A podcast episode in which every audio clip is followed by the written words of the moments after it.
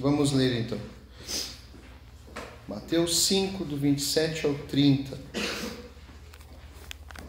Semana passada nós lemos ah, sobre a ira, do 21 ao 26, e hoje nós prosseguimos aqui.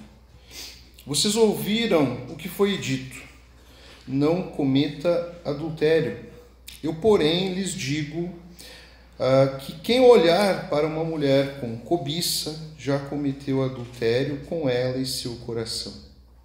Se o olho direito o leva a pecar, arranque-o e jogue-o fora. É melhor perder uma parte do corpo do que ser todo ele lançado no inferno. E se a mão direita o leva a pecar, corte-a e jogue-a fora. É melhor perder uma parte do corpo do que ser todo ele lançado no inferno. Amém? Vamos orar? Muito obrigado, Deus. Muito obrigado por esse final de semana que tu tem nos dado, tu tem nos abençoado. Obrigado pela programação que nós tivemos ontem aqui. Te pedimos, ó Deus, que fale aos nossos corações, pedindo, Deus, que nos fortaleça, nos capacite, ó Pai, a caminharmos, ó Deus, contra o fluxo, Pai, caminharmos contra o pecado, que Tu, ó Deus, possa inundar a nossa vida com a Tua graça, com o Teu perdão, Pai. Esteja falando aos nossos corações nessa noite. Tira tudo aquilo que possa atrapalhar, que possa tirar o nosso foco da Tua palavra. Em nome de Jesus que nós oramos. Amém. Muito bem, gente. Hoje nós temos um slidezinho. O título, semana passada nós falamos sobre a ira. Hoje, o subtítulo aqui da minha Bíblia, por exemplo, é Ensino sobre o adultério. Então eu coloquei como título Adúlteros e como um, um significado de adúlteros, eu coloquei ali os que violam a fidelidade. Primeiro a fidelidade de Deus e depois para com o nosso próximo. Ok? Ah, deu certo? Deu certo. Vamos lá então.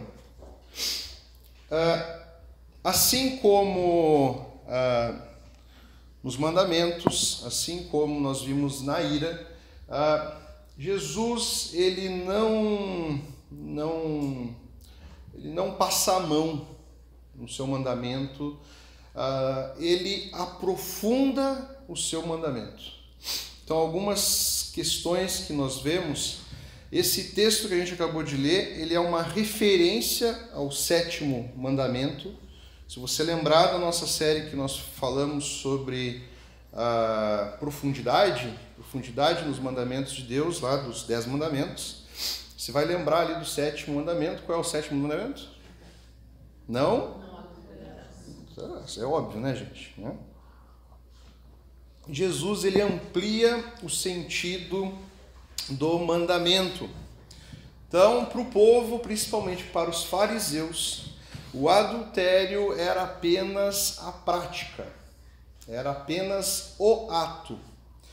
Jesus ele pega e ele amplia a extensão do mandamento.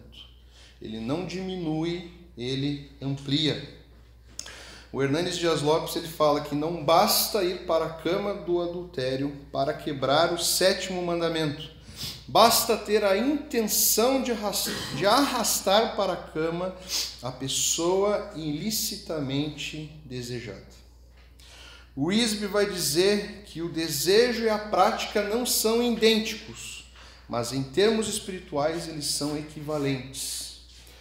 É óbvio que a prática, tanto da, do homicídio quanto a prática do adultério, as suas consequências elas são maiores, né? elas são fortes, elas deixam consequências maiores na nossa vida.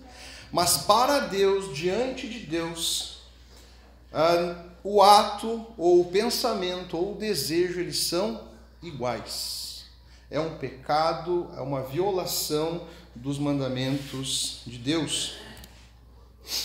Uh, Stott ele vai falar que assim como a proibição do assassinato incluía pensamentos abomináveis e insultos, a proibição do adultério incluía olhares cobiçosos e uma imaginação motivada pelo sexo. Podemos cometer homicídio com as nossas palavras, podemos cometer adultério em nosso coração. Então, não, não, não, não se resume, não, não se diminui apenas a prática. É o fato de você pensar, é o fato de você desejar. Seguindo, de novo, enquanto Jesus amplia o mandamento, como nós estamos justamente falando disso, né, contra o fluxo, nós estamos em uma sociedade que diminui os mandamentos, diminui a lei de Deus, diminui a vontade de Deus. Então nós vamos ter hoje muitos pensadores modernos que defendem o adultério. E eles usam ainda como desculpa, ó, se houver amor, né, se houver amor. E ainda usam o próprio cristianismo como uma forma de santificar, como uma forma de dar legitimidade a esse ponto de vista. Afinal de contas, dizem eles, o ponto central do evangelho não é o amor? Então, uma filosofia que tem crescido e que tem distorcido tanto ah, na perspectiva bíblica, a perspectiva bíblica do que é o amor, eles distorcem o que é o amor. Nós estamos falando que Deus é amor. Se tem alguém que sabe o que é o amor, é Ele. Ele é o próprio amor. E eles também distorcem o que é o casamento. Então, enquanto a palavra de Deus vai para um lado nós vivemos num mundo, numa sociedade que vai contra esse, esse fluxo. Dea Carson, ele fala algo que muito forte, muito forte. Ele vai falar assim: qualquer um que olhar cobiçosamente para uma mulher, isso é óbvio, gente, que aqui estamos falando tanto de homem quanto mulher. As mulheres não vão achando aí, né? Não, pá, ainda bem que é só para eles, né? Qualquer um que olhar cobiçosamente para uma mulher já cometeu adultério com ela no coração. Olha só. Escreva essa frase com vergonha. Qual de nós não é culpado de adultério? Sinceridade diante de Deus nesse assunto pode produzir em nós pobreza de espírito que nossos triunfos jamais trarão e nos fazer chorar junto com o autor do hino. Uma coisa eu do Senhor almejo, pois todo o meu caminhar tem sido trevas, seja por terremoto, vento ou fogo. Senhor, purifica-me. Senhor, purifica-me.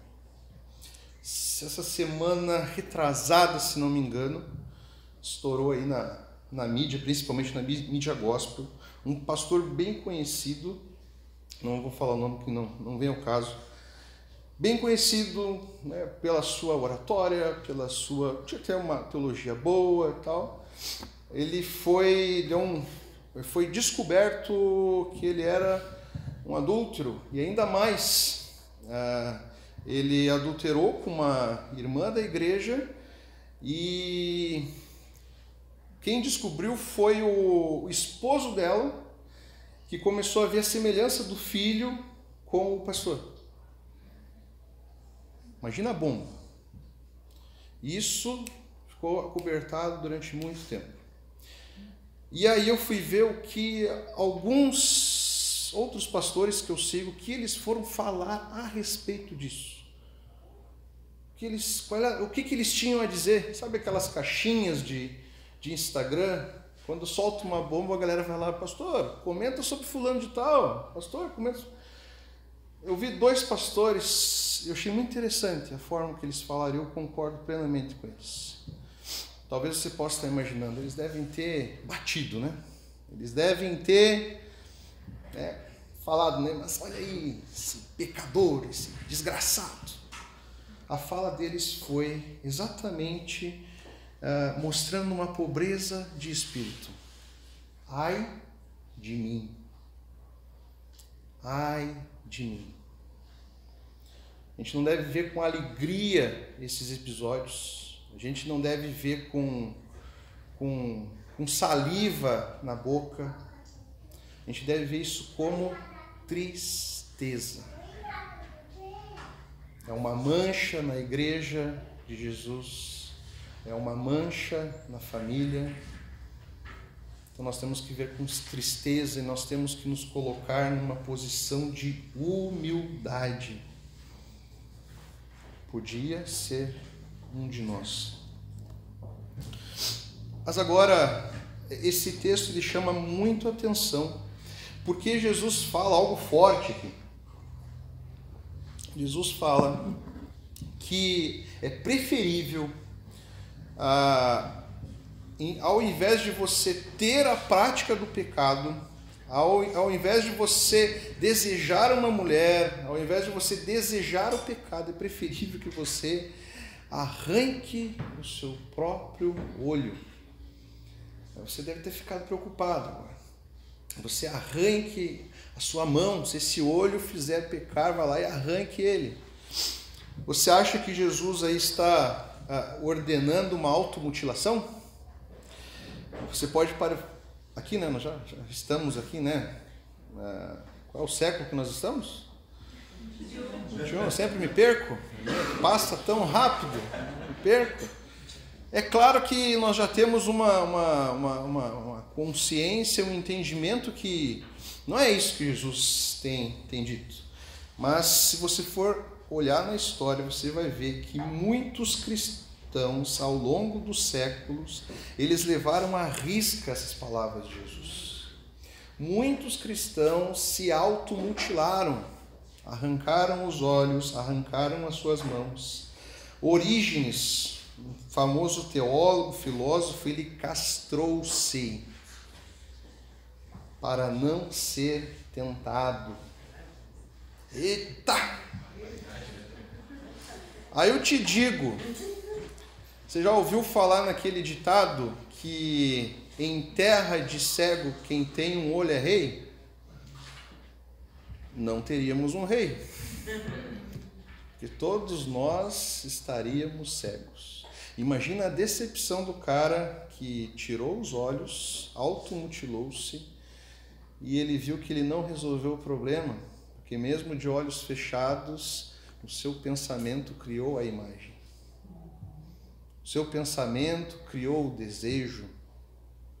Imagina a decepção desse camarada, para não falar do Origens.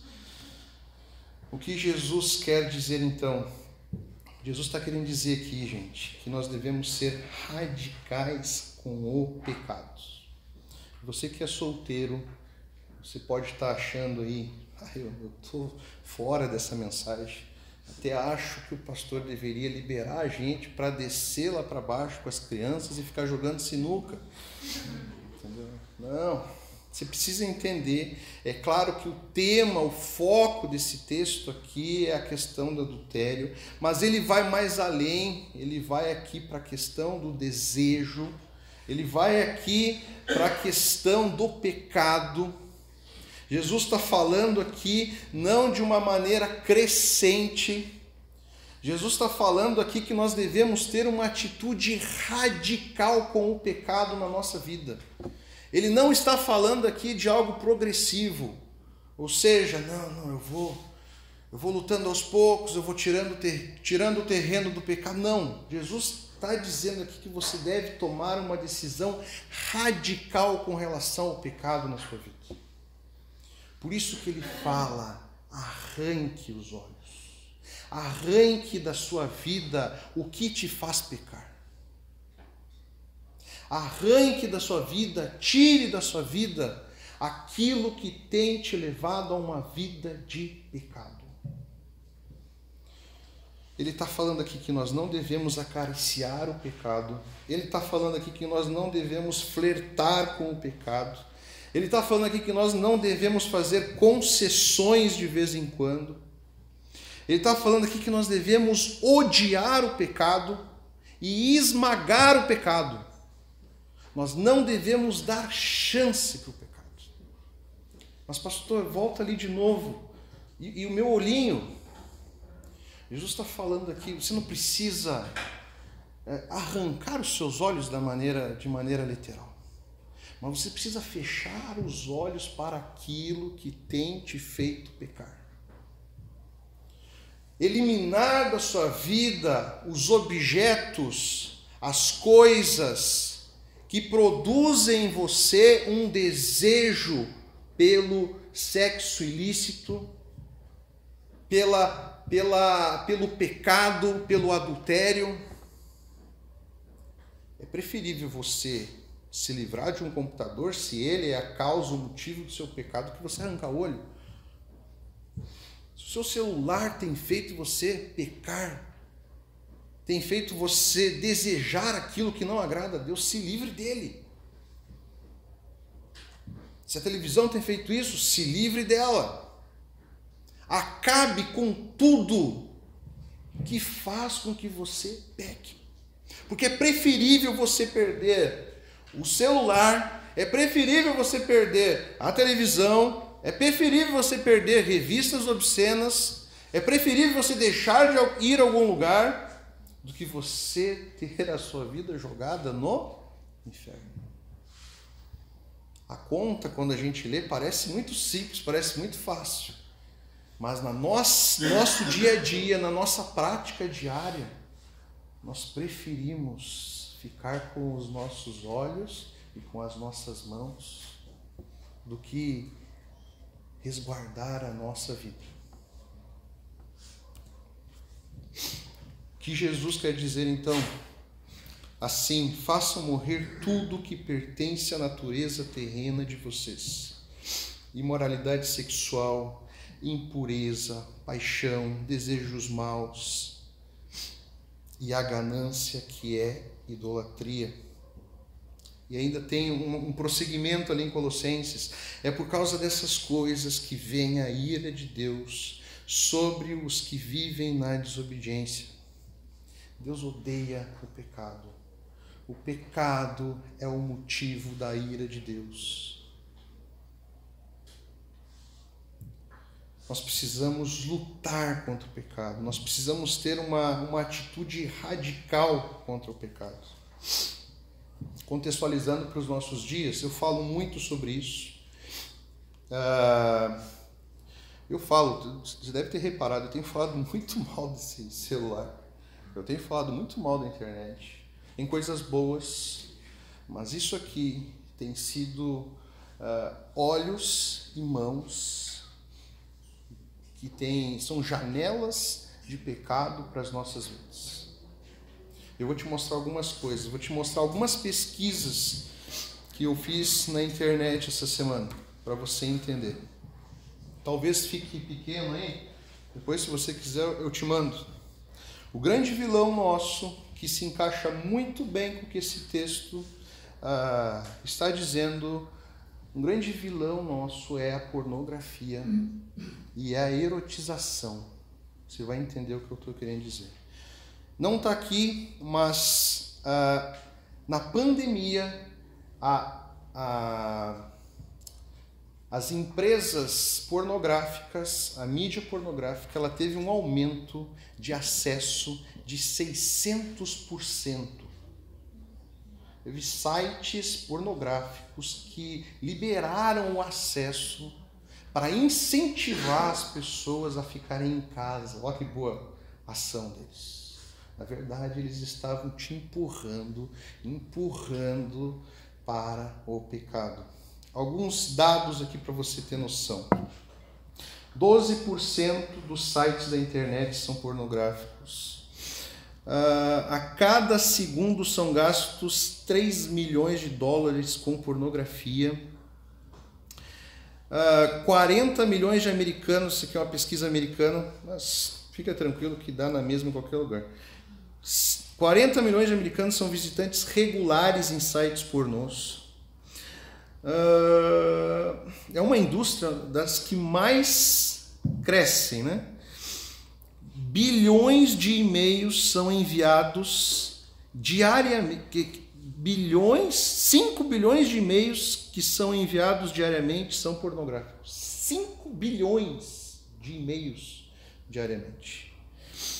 25% de todas as buscas nos mecanismos de, de, de pesquisa estão relacionados à pornografia.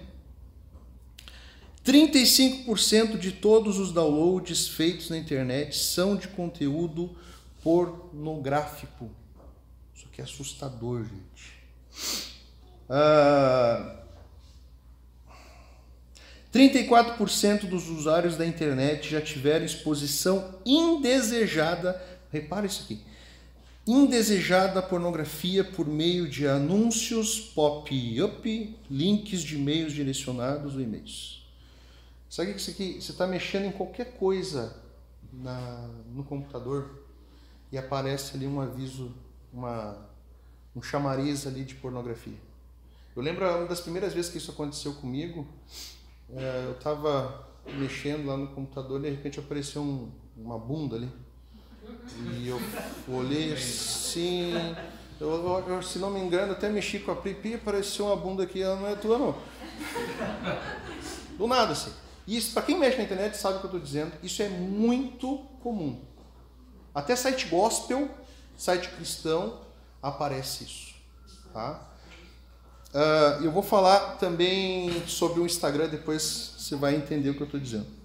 20% dos homens admitem consumirem pornografia no ambiente de trabalho. Isso aumentou a, a, a, pornografia. Eu não vou nem entrar porque o foco não é pornografia hoje.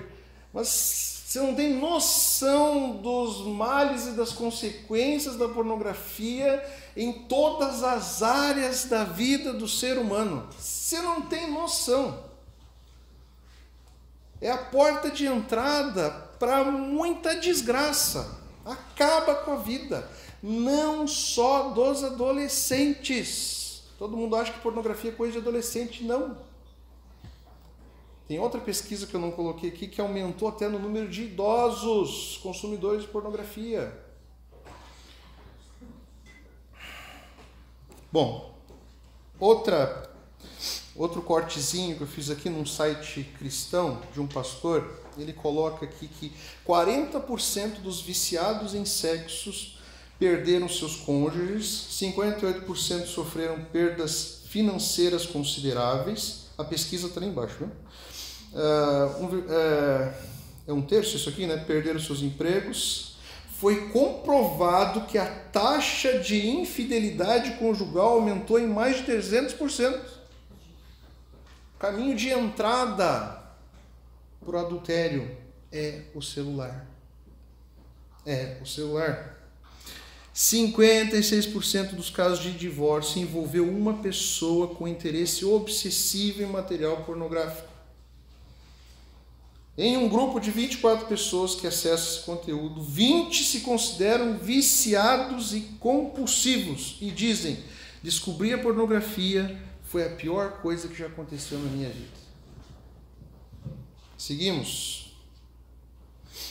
Uma outra pesquisa,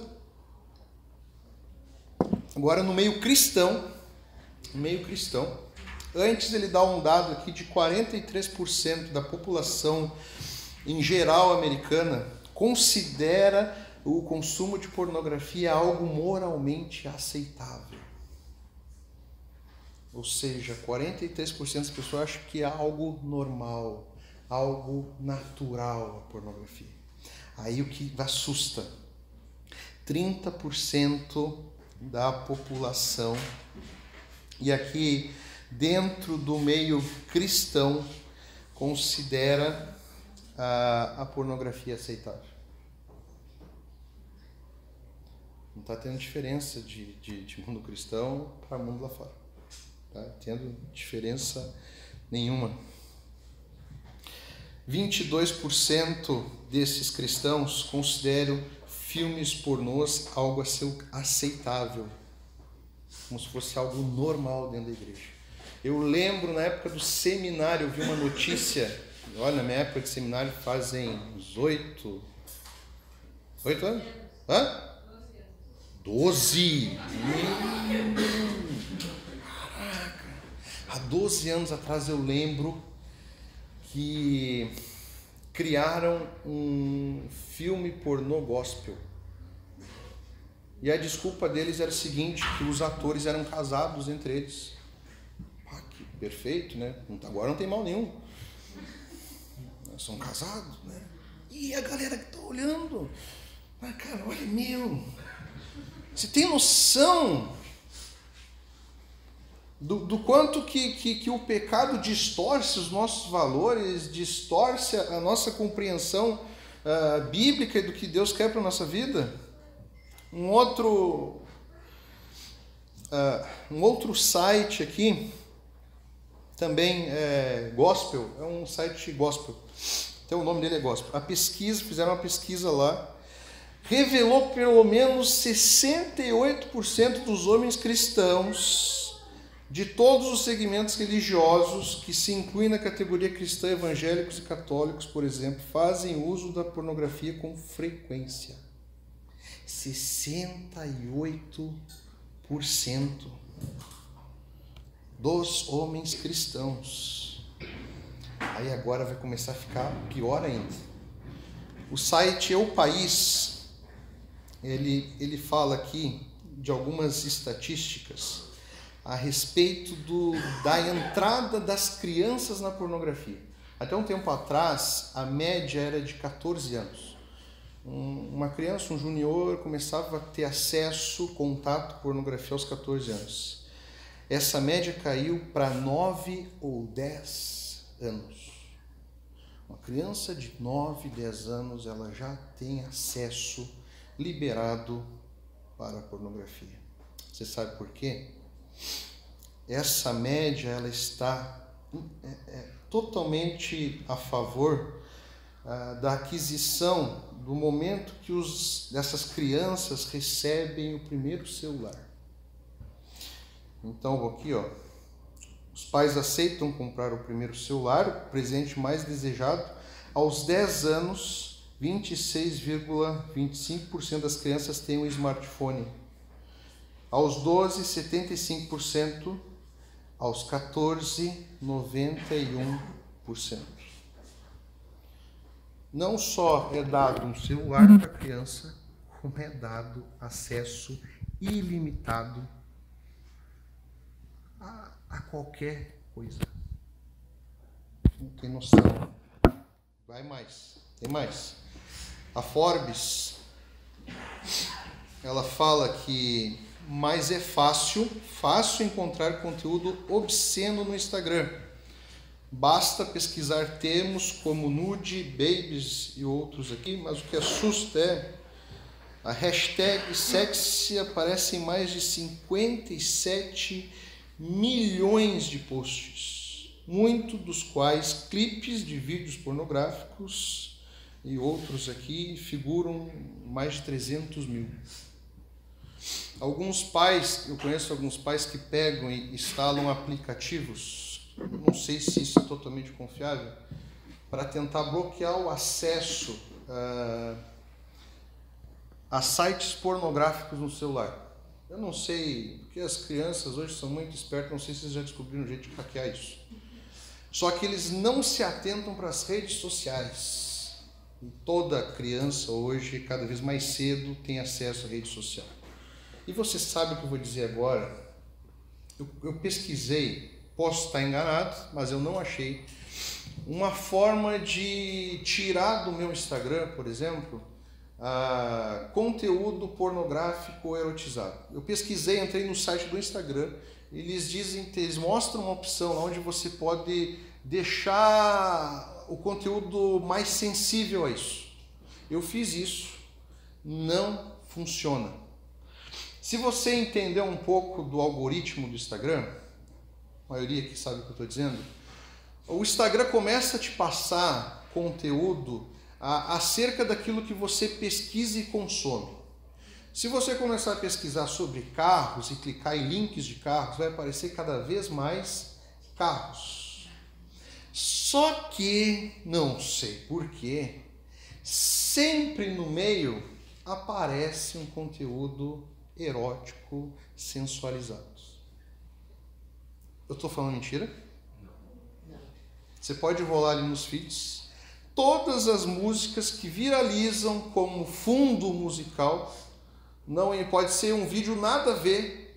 Ah, e um dos que mais viraliza ultimamente é aquele cara, o filho do Leonardo, como é que é o nome? Pedro, é Pedro? Alguma coisa? Zé Pedro, Zé Felipe, Zé Felipe. E se você olhar as letras, é um troço assim. Eu tenho vergonha de escutar aquelas letras são totalmente depravadas. Nós vivemos num mundo totalmente erotizado, pornográfico, e tem como objetivo é, distorcer, acabar com a nossa, com a nossa cabeça. E isso tem entrado nas nossas famílias, tem entrado nos casamentos, tem entrado na vida das crianças cada vez mais cedo. Se nós adultos, que nos consideramos adultos, nós já temos uma dificuldade ao lidar com essas coisas, que são tentações para nós, o que você me diz de uma criança, de um junior e de um adolescente que está em formação? Não tem capacidade nenhuma de lidar com isso.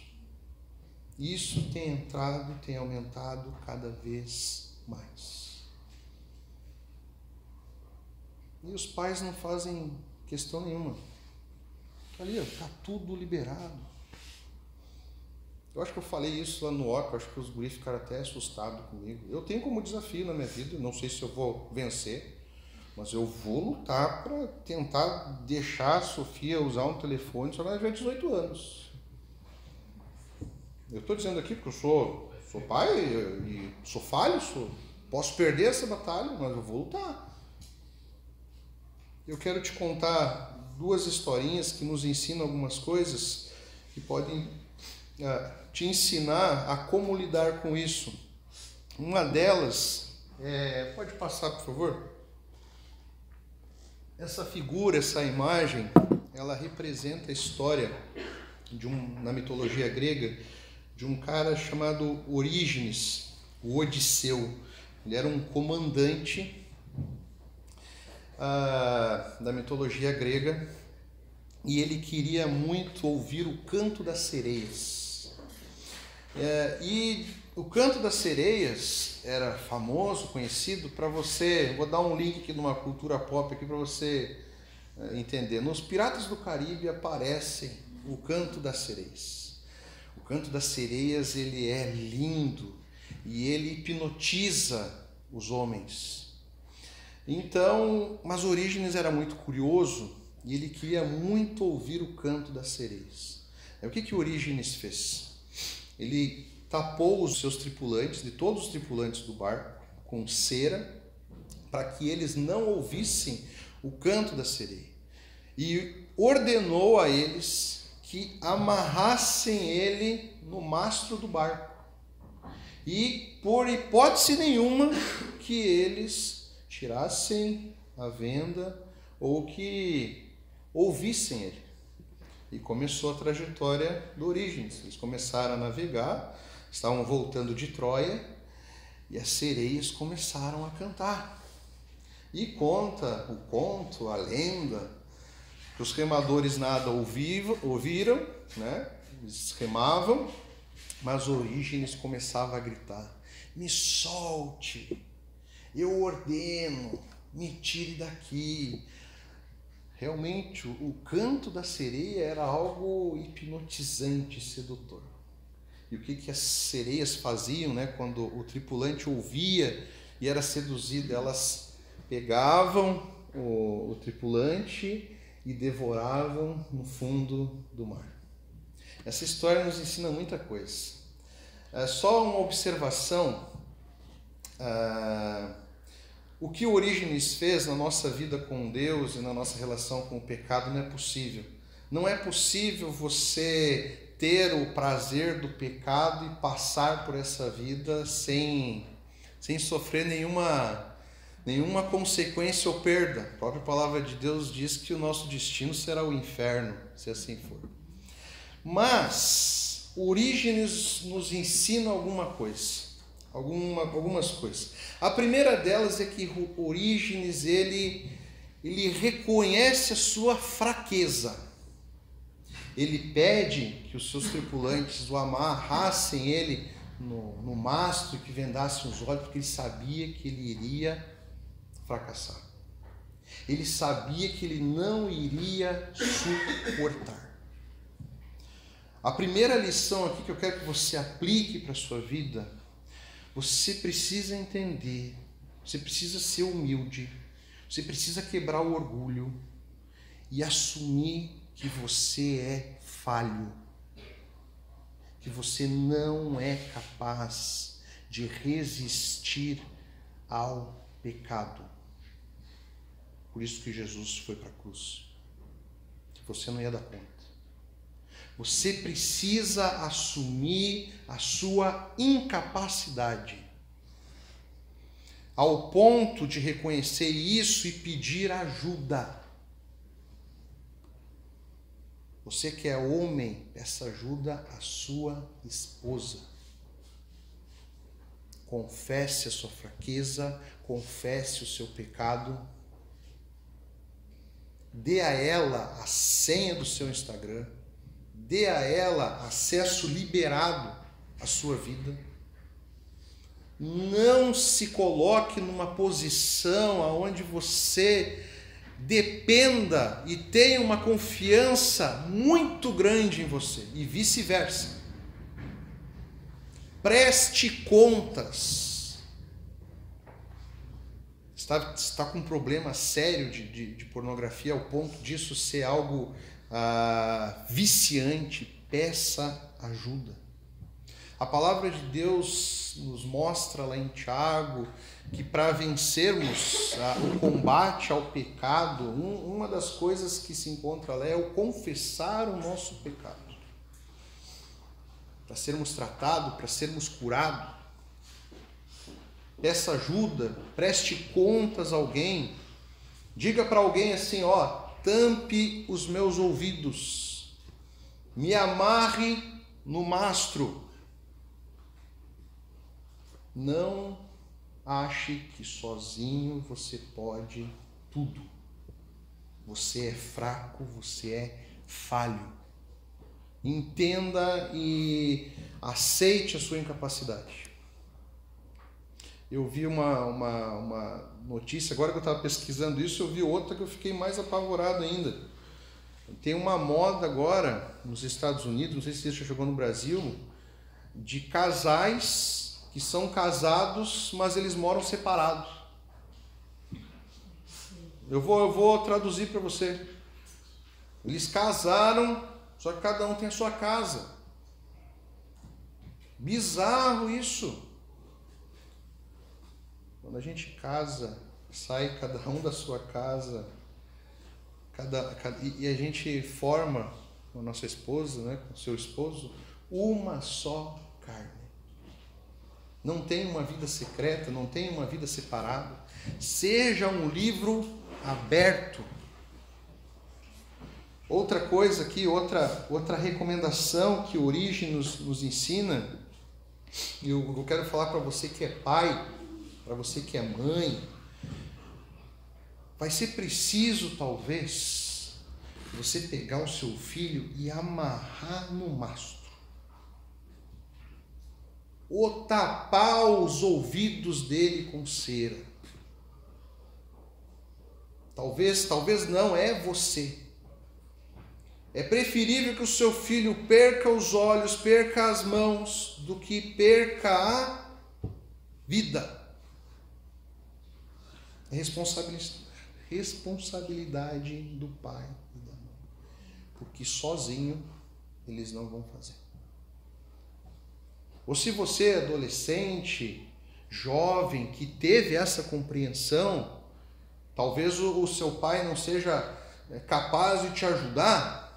Essa ajuda, ao, você que é menina, peça a uma irmã mais velha da igreja. Né? Tá com o celular, vai lá, pede para alguém botar um aplicativo, botar uma senha, te cobrar, te acompanhar. Meninos, a mesma coisa. O que está em jogo aqui é, é você lutar por uma pureza, por uma santidade vinda de Deus, uma vida que agrada a Deus ou uma vida que você vai se render, que você vai se entregar totalmente ao pecado. Você precisa entender isso. O texto é muito forte, é radical. Jesus não dá uma opção, ele dá uma ordem: arranque os seus olhos, corte as suas mãos, se elas estiverem fazendo você pecar. Outra história que eu quero te mostrar, talvez a maioria também que já conheça. Os adolescentes viram esse filme na sexta-feira. Esse filme é o filme Até o Último Homem. Você que nunca olhou, eu recomendo que você olhe.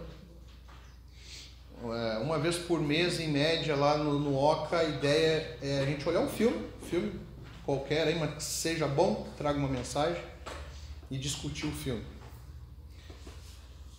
Esse cara aqui é o, é o Soldado Doss. O nome do filme é Até o Último Homem. Cara, o que que, o que que é a história do Sargento Doss, do Soldado Doss? O Soldado Doss, ele era um cara muito convicto. É um cara muito convicto em Deus, em Jesus. E ele tinha algo, ele queria servir no exército, servir na guerra, mas ele não achava certo tirar a vida. Ele não achava correto nem pegar em uma arma. E ele queria ir para a guerra. Porque ele queria salvar vidas na guerra. Só que quando você vai olhando a história do filme, o enredo, a, a, o comandante dele, o, o sargento e todo o pilotão não queria que ele fosse para a guerra. Porque achavam que ele estava zombando do exército, ou que ele ia ser um peso. Então, estavam fazendo de tudo para que ele desistisse.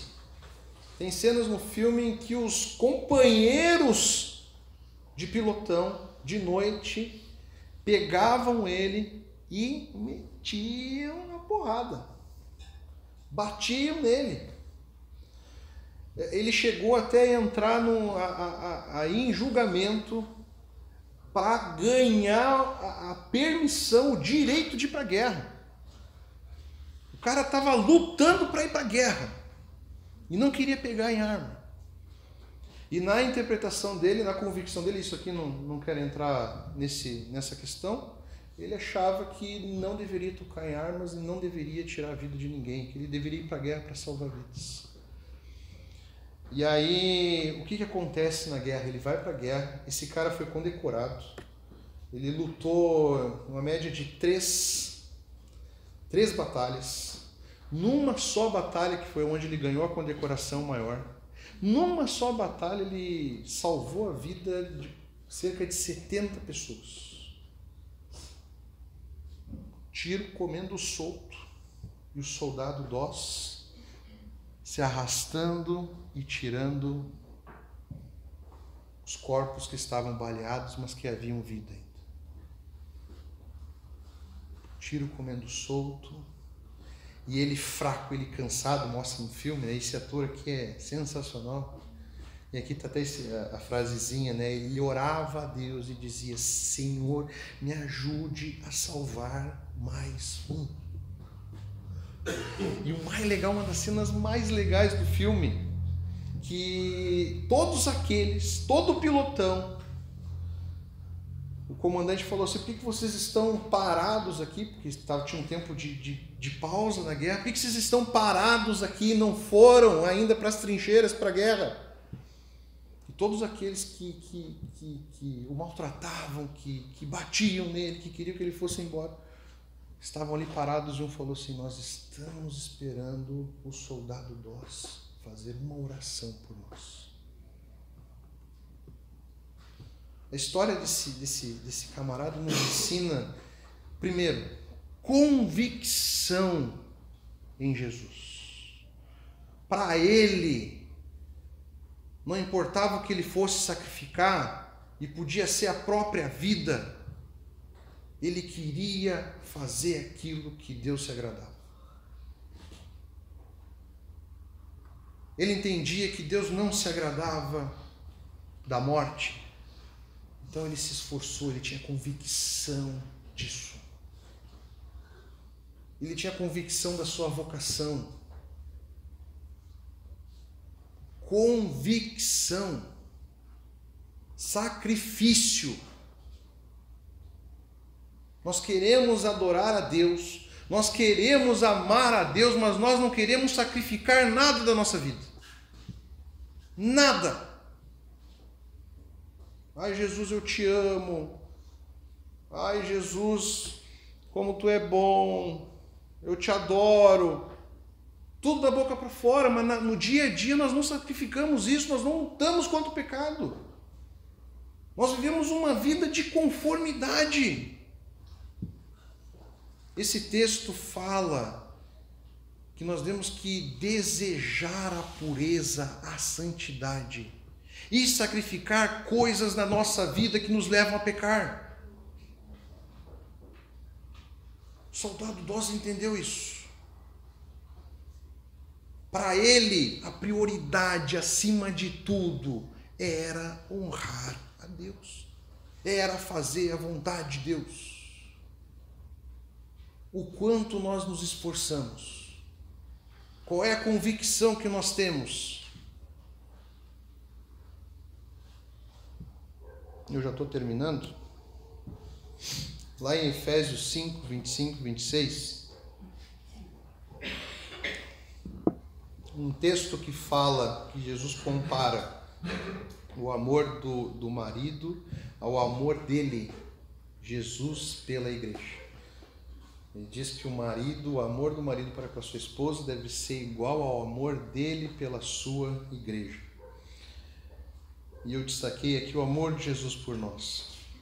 Jesus Cristo amou a igreja e entregou-se por ela para santificá-la, tendo-a purificado pelo lavar da água mediante a palavra, e para apresentá-la a si mesmo como igreja gloriosa, sem mancha, sem ruga ou coisa semelhante, mas santa e inculpável.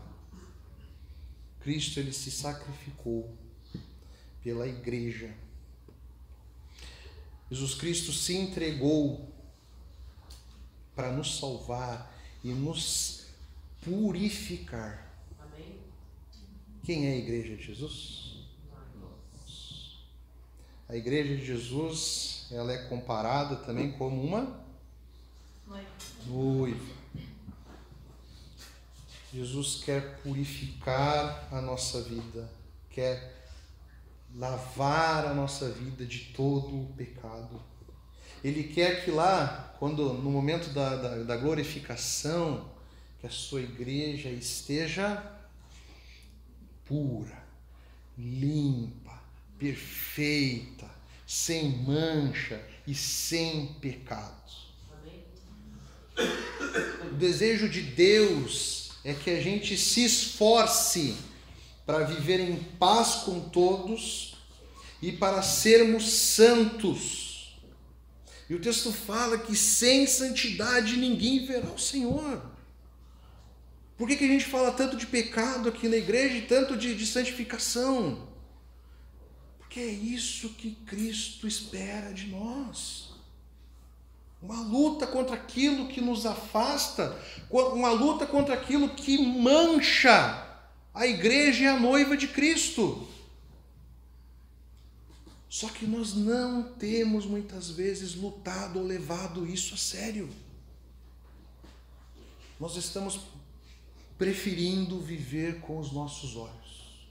E se já não bastasse os dois olhos que nós temos, nós colocamos mais.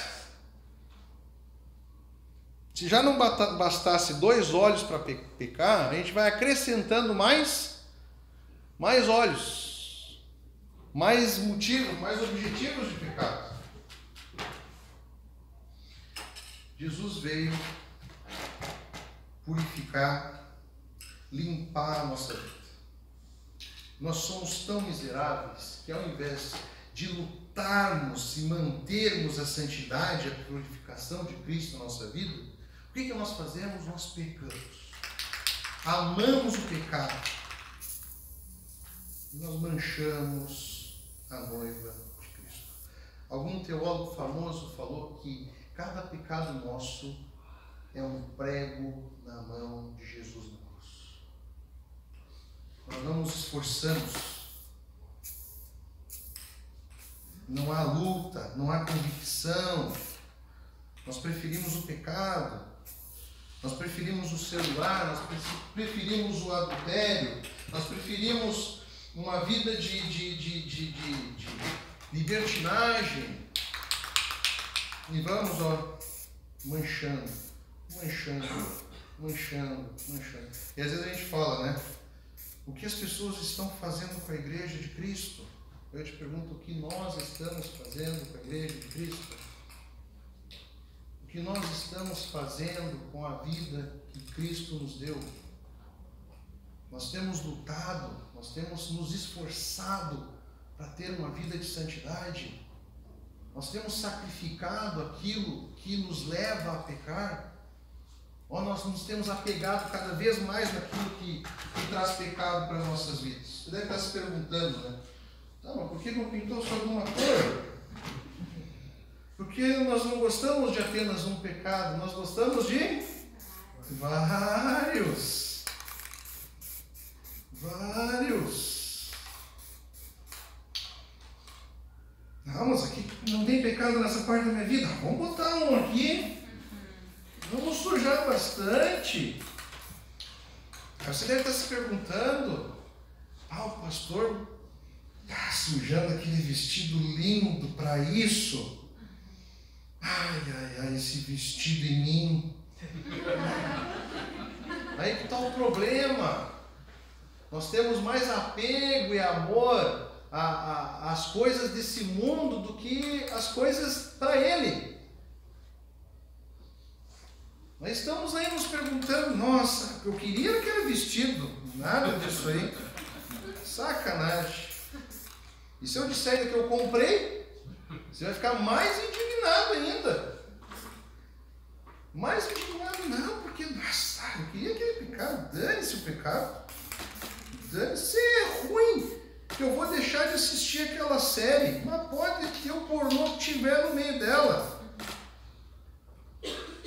prefere agradar o teu corpo, a tua carne ou agradar a Deus? Aí você vai sujando, sujando, pecando, pecando, pecando, pecando, pecando, pecando. Falei que eu comprei vestido. Só nesse final de semana nós gastamos, gastamos, nós investimos como igreja uns 3 mil reais. A sopa, ontem, mais outras coisas. Você está pensando, nossa, 3 mil reais. As coisas desse mundo, elas devem ser usadas, investidas, para que as nossas vidas a cada dia possam ser santificadas e levadas à glória de Deus. Tudo que Deus te deu, se não está te levando à santificação e adoração Deus, se livre disso. Use da maneira correta e aquilo que não presta joga fora. Aí você deve estar pensando assim, ah, mas pastor, eu acho que ficou mais bonito do que estava antes. Ficou mais bonito, ficou mais legal. É isso que o pecado nos faz pensar. Nós preferimos mais a aparência do pecado do que a aparência que Deus quer para nós. Nós preferimos mais o formato, o prazer do pecado, que a vontade de Deus. Eu já vou encerrar, gente. Agora você deve estar pensando aí, ah, então já era, né? Já era. Ah,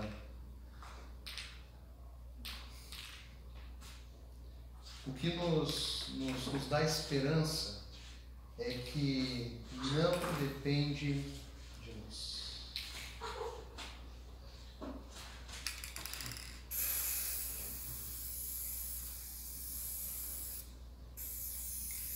Amém. Na cruz de Cristo, o poder de Deus é maior do que o poder do pecado. Amém. E só por isso só pela, pela força que Deus nos dá, pela graça derramada ali na cruz, nós temos perdão pela nossa ofensa a Ele. Nós temos graça. E a cruz dele, o sangue dele, nos limpa de todo e qualquer pecado. Amém. E só por isso, quando chegar a hora em que ele voltar e buscar a sua igreja, só por causa da marca que ele fez nas nossas vidas, é que nós vamos ser salvos. Só pelo sangue de Jesus. O que cabe a nós é, é, é termos humildade, é reconhecermos a nossa fraqueza, é obedecermos a Ele, é termos convicção do que Ele é para nós de quem Ele é. Convicção, fé. E colocar isso em prática. Lutar por aquilo que realmente importa. Fazer aquilo que Ele quer e não o que a nossa carne grita. É isso que Ele espera. Que nós possamos orar, que nós possamos interceder e começar a arrancar aquilo que temos feito que você possa não deixar para amanhã, não deixar para a semana que vem, não se achar confiante demais e eliminar olho por olho tudo aquilo que te faça não se entregue aos desejos desse mundo. Faça Jesus realmente seja o centro da sua vida, o rei da sua vida. Amém? Vamos orar? Curva sua cabeça.